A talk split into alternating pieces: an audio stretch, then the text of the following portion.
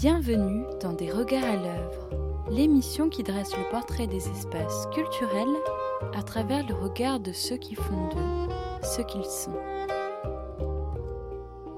Vous êtes sur Radio Campus Paris 93.9 en compagnie de Stéphanie Camidian.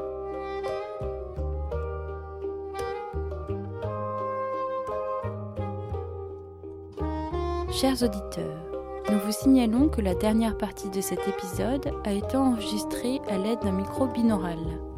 Si vous voulez profiter d'une écoute en trois dimensions, portez un casque.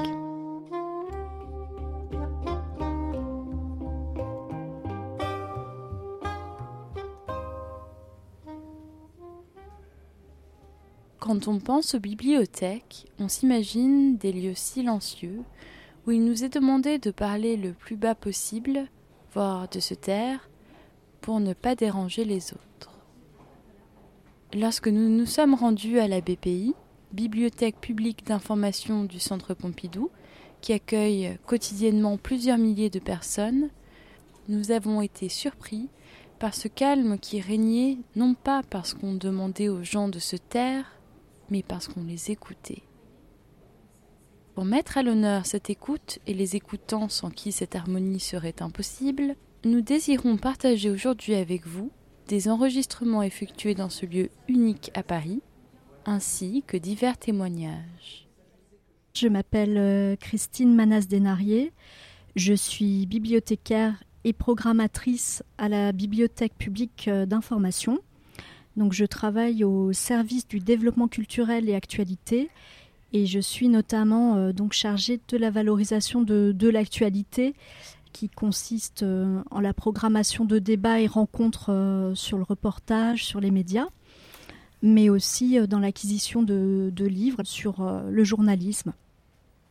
Alors la BPI, c'est un établissement public, une très grande bibliothèque où on rentre de manière tout à fait libre, anonyme et gratuite. C'est un établissement euh, vraiment ouvert vers l'extérieur et euh, qui inclut euh, toutes sortes de publics, y compris ce qu'on appelle donc le public du champ social. Donc les personnes, notamment en grande précarité ou voilà, qui souffrent d'inégalités, etc. C'est une bibliothèque encyclopédique de référence, donc on trouve tous les domaines. C'est une sorte pour moi de tour de Babel, hein, avec des, publics qui viennent euh, de tous les coins du monde, qui parlent toutes sortes de langues, et puis euh, qui viennent là pour des motifs euh, vraiment variés. Il y en a qui, qui, viennent écouter de la musique, il y a des habitués qui viennent à la presse lire leur journal. Et ce que je trouve assez touchant, c'est qu'on a des gens qui ont leur place, qui veulent avoir leur place chaque jour. Et on est un petit peu là, je dirais, pour maintenir cette petite société en harmonie être là aussi pour les gens, les renseigner, mais aussi, euh, je dirais, garantir une forme de, paix sociale. Avec l'idée vraiment qu'on va voir se côtoyer euh, des personnes qui n'ont pas du tout fait d'études, euh, des chercheurs, des journalistes. et donc, il y a une, coexistence de public qui est assez inédite et qui en fait un endroit tout à fait rare dans le paysage des bibliothèques françaises.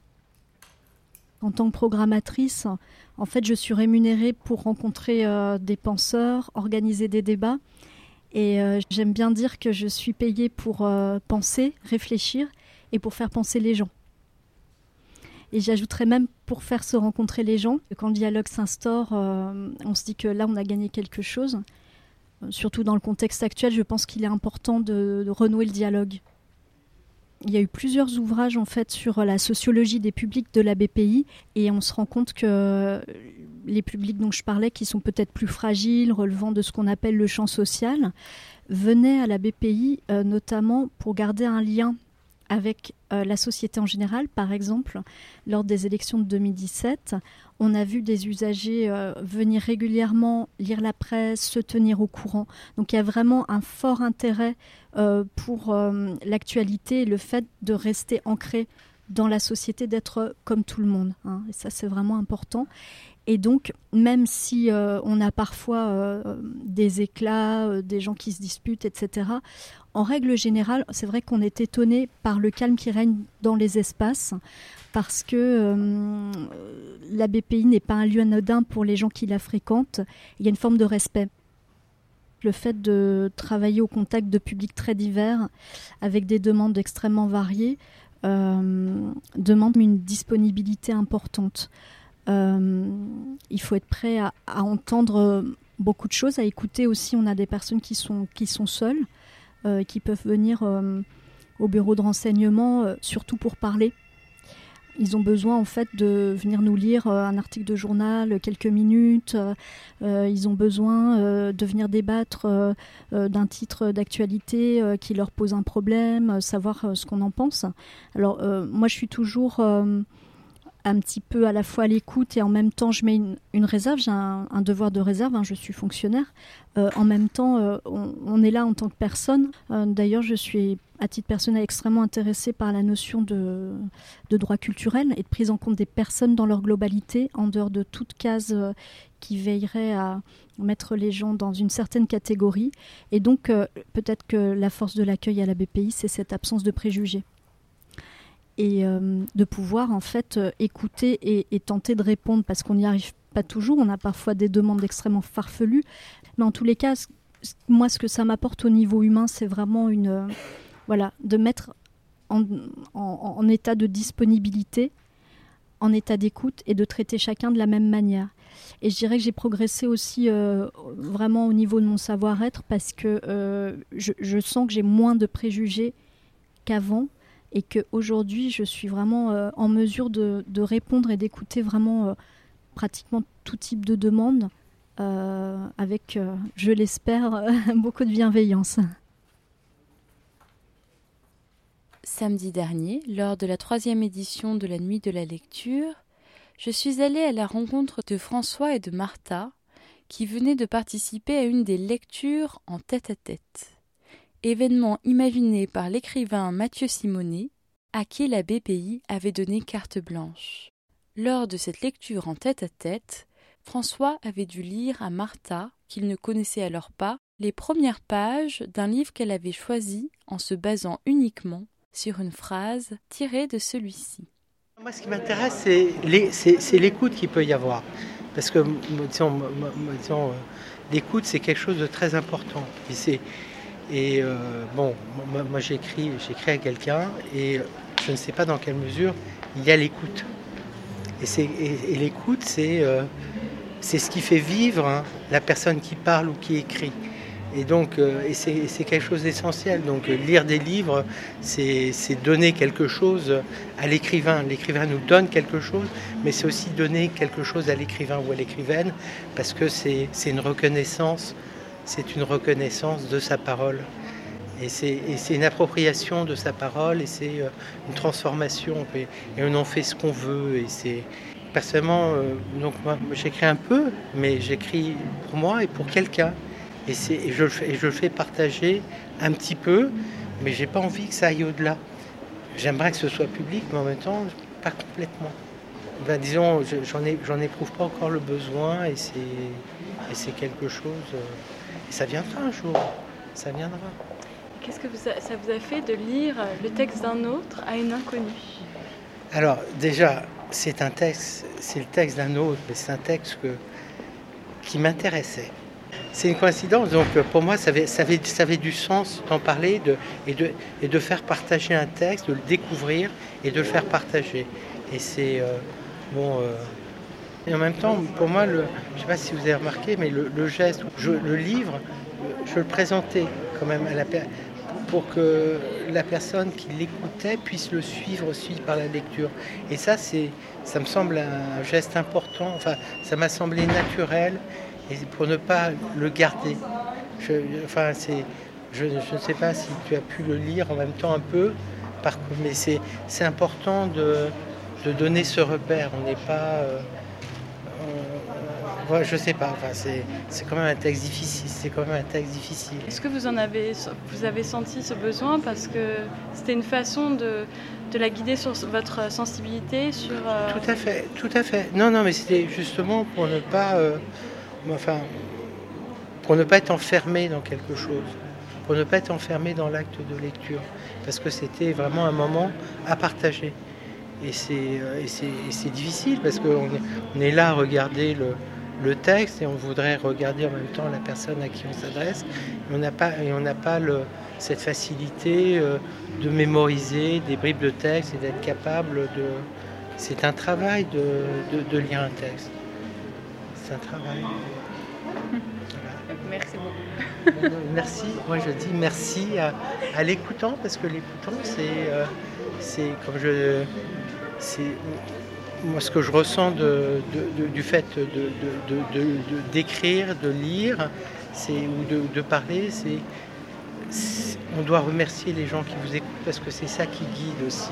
Parce que c'est euh, très important. Enfin, j'ai une toute petite expérience où je m'adresse à, des publics euh, une fois par semaine, et je sais que c'est important l'écoute qu'ils peuvent avoir et c'est pas quelque chose de, complètement sacralisé, complètement. Euh, il, faut, il faut se laisser guider par l'écoute des autres. L'extrait qui va suivre a été enregistré durant le marathon de la lecture imaginé par Mathieu Simonet, où des dizaines de lecteurs volontaires de la BPI ont prêté leur voix pour faire entendre des extraits d'une centaine de livres couvrant toutes les disciplines de la bibliothèque telles que la biologie extraterrestre, la littérature iranienne ou la religion de la préhistoire. 58. 785 2. Instrument à cordes pincées. À l'origine de la harpe, Danny Glatauer, chapitre 3, les harpes africaines.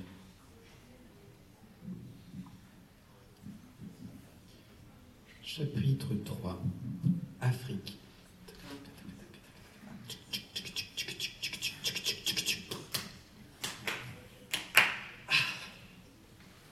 Les harpes africaines. Elles sont étonnantes, les harpes africaines. Les animaux africains sont utilisés dans leur confection. La caisse de résonante est recouverte d'une peau provenant des cochons sauvages. Et le buffle d'éléphant, ainsi que les varans, des serpents, des iguanes, des antilopes. Me fazendo fumando cachimbo. Perata.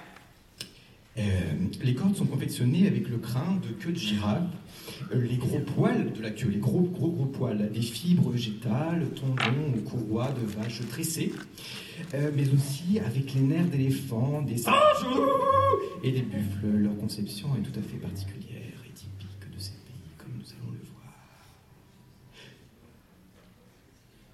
Meu pai vem da Ruanda, nossa mãe é.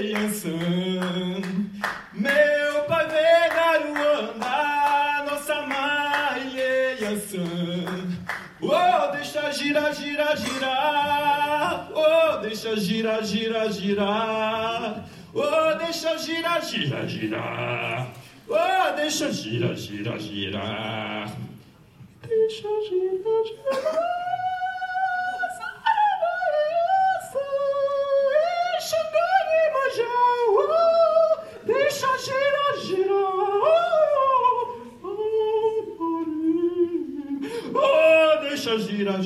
Les harpes euh, pyroliformes, comme nous l'avons vu précédemment dans le chapitre sur l'Égypte. Ces harpes sont issues d'une demi-pirogue dont il existe d'ailleurs plusieurs sortes. Leur forme longiligne peut être évasée et plus ou moins profonde. Les harpes issues de ces bateaux suivent donc leur variante ou s'en inspirent largement. Elles sont généralement présentes dans presque toute l'Afrique, à l'exception du nord-est et du sud. Voici quelques exemples de ce type de harpe. Ô marinheiro, marinheiro, marinheiro sou, marinheiro sou, marinheiro sou, marinheiro sou, eu não sou daqui, eu não tenho amor, eu sou da Bahia, de São Salvador, eu não sou daqui, eu não tenho amor, eu sou da Bahia, de São Salvador, ô marinheiro, marinheiro, marinheiro sou. Marinheiro sou. Au revoir.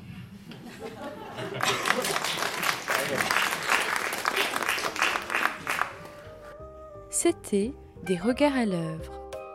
Nous vous remercions de votre écoute et vous souhaitons un excellent week-end. Cet épisode a été réalisé par Stéphanie Camidian avec l'aide précieuse de Thierry Godard, Sarah Chamam, Christine Manaz Denarier et Édouard Van Dalen. Vous pouvez trouver le podcast de cet épisode à l'adresse suivante www.radiocampusparis.org.